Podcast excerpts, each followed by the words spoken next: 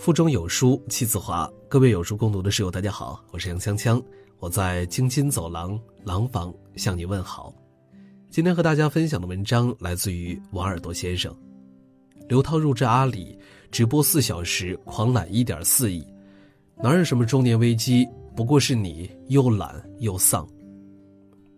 刘涛又火了，这一次不是因为贤妻良母的影视形象，而是因为一张阿里巴巴的工作牌儿。五月九日，刘涛发微博官宣，自己正式加入阿里巴巴，职位官方优选官，花名刘一刀。有人根据阿里员工体系判定，该职位级别差不多为 P 幺零或者是 M 六，P 是技术序列，M 是管理序列，年薪一百五十万加，约等于集团副总裁。五天后，刘涛开始在淘宝首次直播带货，四小时狂揽一点四八亿。创下了全网明星直播的新纪录。五月十九日，刘一刀再次现身直播间，超过九成的尖货一上架就秒光，光是补货就有二十多次。直播全程吸引了超过两千一百万人的围观。看到这个消息，网友们高呼：“涛姐真牛！”但是，经过刘涛直播间的网友却喊出了另外一句话：“涛姐真狠。”四个小时的晚间直播，刘涛全程激情满满，流畅自然，一个人就 hold 住了全场。看过直播的朋友都知道，刘涛不仅对所有产品了解的准确详细，还时不时的附带着一些生活窍门和大家分享烹饪心得。比如说讲到小龙虾的时候，先是强调新鲜、近期生产，然后明确说明虾的重量和汤汁重量。最后告诉大家，吃完了虾的汤汁儿可以用来煮面，而且在直播间为了兑现观看人数破两千万就倒立的诺言，刘涛说倒立就倒立。看完这个元气满满如少女般的刘涛，你能想象她已经四十二岁，还是两个孩子的母亲吗？从接到直播任务的那一刻开始，刘涛马不停蹄地入驻阿里园，一刻也没有闲着。她在自己的微博上发文说：“压力大到失眠。”但即便如此，这位年过四十的母亲不仅出色的完成了自己的工作，还成功跨界，打赢了自己在直播圈的第一战。到了刘涛这个年纪，很多人都会感叹一声中年危机，连同演员姚晨也在感叹年龄所带来的压力与日俱增。但是刘涛却给出了一个相反的样本。这几年，《琅琊榜》《欢乐颂》，我们没少见过他所演绎优秀的影视作品。也曾在时尚芭莎的封面看到她精彩的绽放，更别说她现在成为了各大综艺节目的宠儿。刘涛像拼命三郎般一路狂奔，在人到中年的时候，迎来了傲人的成绩。所以说，这个世上哪有那么多的中年危机，只不过是你又懒又丧。说起刘涛，相信大家都会记得那场让人唏嘘不已的豪门婚姻。零八年，处于上升期的刘涛与当时身家上百亿的王珂步入婚姻。本以为刘涛拿到的是一个豪门阔太的剧本，可让人意想不到的事情发生了。零八年金融危机，王珂的事业一败涂地，不仅身负巨额外债，而且患上了非常严重的抑郁症，甚至命悬一线。而当时他们的大女儿尚幼，刘涛还怀有二胎，每天刘涛不仅要照料孩子。还要看顾病重的丈夫，那年刘涛刚刚三十岁，还没成为真正的中年人，她就要面临所谓的中年危机。也就在这个时候，我们看到了这个看似柔弱的女人迸发出了巨大的能量。她怀着孩子，每天一边鼓励丈夫振作起来，一边帮他处理各种官司。三年后，丈夫的病情逐渐好转，她立刻决定复出拍戏。开始，刘涛的目的只是替夫还债。没想到五年二十五部戏，不仅还清了所有的欠款，还迎来了一场华丽的中年逆袭。但是这风光的背后，浸透了绝大多数人所熬不了的苦。拍摄《琅琊榜》的时候，刘涛拍骑马戏连摔两次，但出来的效果还是不佳。他宁愿忍受伤痛，也要亲自上阵。连向来对自己严苛的胡歌都忍不住感叹：“这个女人太拼了。”在另外一部戏里。刘涛有一个被扇耳光的镜头，当时对手演员太过用力，把他的嘴角都拍出了血。为了不耽误拍摄，刘涛直到导演喊停才转身捂嘴。参加《花儿与少年》的时候，他也从来不因为自己是女生而把扛行李的重活丢给男嘉宾，甚至还会去帮助其他的人。而且为了保持一个演员良好的状态，他每周都要去三至四次健身房，直到暴汗才肯罢休。丈夫王珂不止一次地抱怨道：“不懂休息，凡事非要使出十二分力气。”但是这个社会就是这般残酷又现实，你只有吃得了苦，受得了累，才有可能把生活过得更好。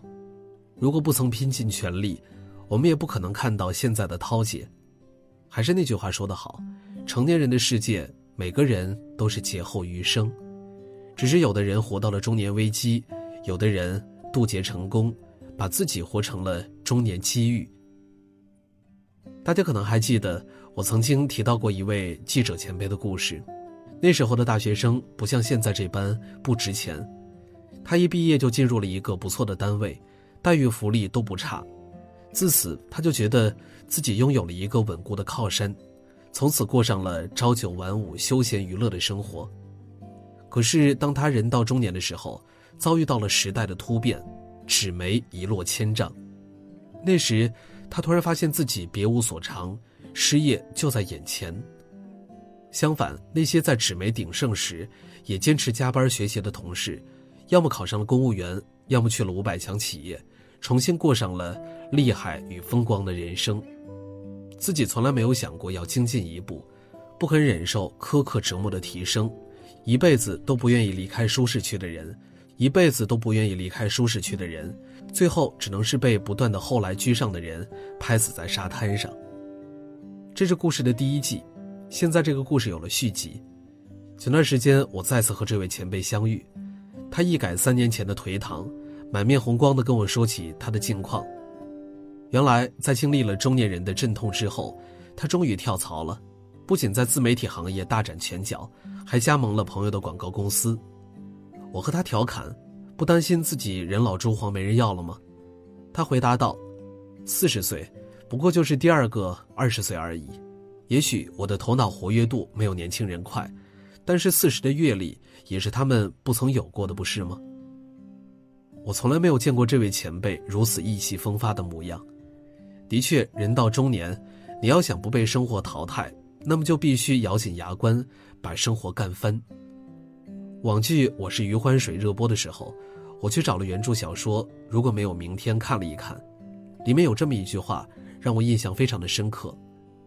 如果没有明天，窝囊废会不会一夕之间成为英雄呢？每个危机四伏的中年人，其实都欠自己一场奋不顾身，不肯拼命变得出众，不愿意劳心劳力的在最年轻的时候劈出一片天地，那就只能是不断的被时间驱赶，对生活束手就擒，眼看着一年一年步入三十岁、四十岁。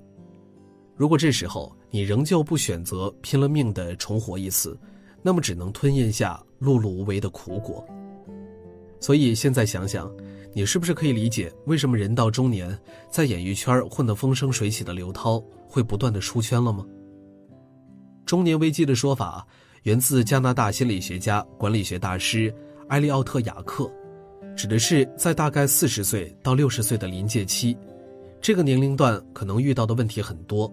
除了身体开始走向下坡路，甚至出现大小毛病之外，还有事业的瓶颈期、子女的青春期、婚姻关系疲倦、父母年老多病等等。可是谁说危机就是中年人的标配呢？人生在哪个年龄段都可能会遇到问题。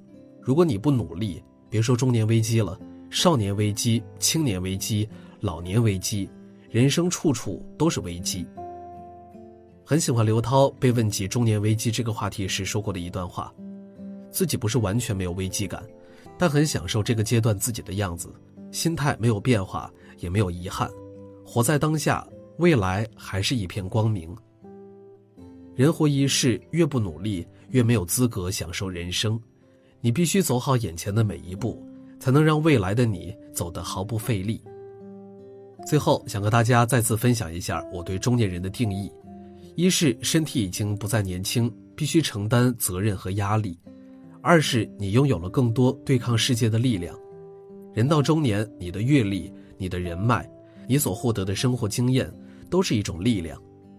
无论看到这篇文章的你是否步入中年，都请大家扪心自问一下：现在的你拿什么去过想要的生活呢？提前过上退休生活，还是亲手点亮生活的光芒呢？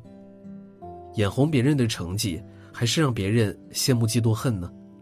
贪图轻松混吃等死，还是野蛮生活肆意生长呢？想必此时此刻的你一定有了答案，早该明白人只能靠自己，别无他选。愿你加倍努力，过上自己想要的生活。在这儿，有书君要说的是，有书早晚打卡又更新了。这次我们增加了阅读板块，让你在每天获得早晚安专属卡片的同时，还能阅读更多深度好文。快快拉至文末，扫描文末的二维码，开启美好的一天吧。好了，今天的文章就为大家分享完了。在这个碎片化的时代，你有多久没有读完一本书了呢？长按扫描文末二维码，在有书公众号菜单免费领取五十二本好书，每天有主播读给你听。我是杨锵锵，我在京津走廊廊坊为你送去问候。喜欢这篇文章，走之前记得在文章末尾给我们的文章点一个再看。我们明天的同一时间不见不散。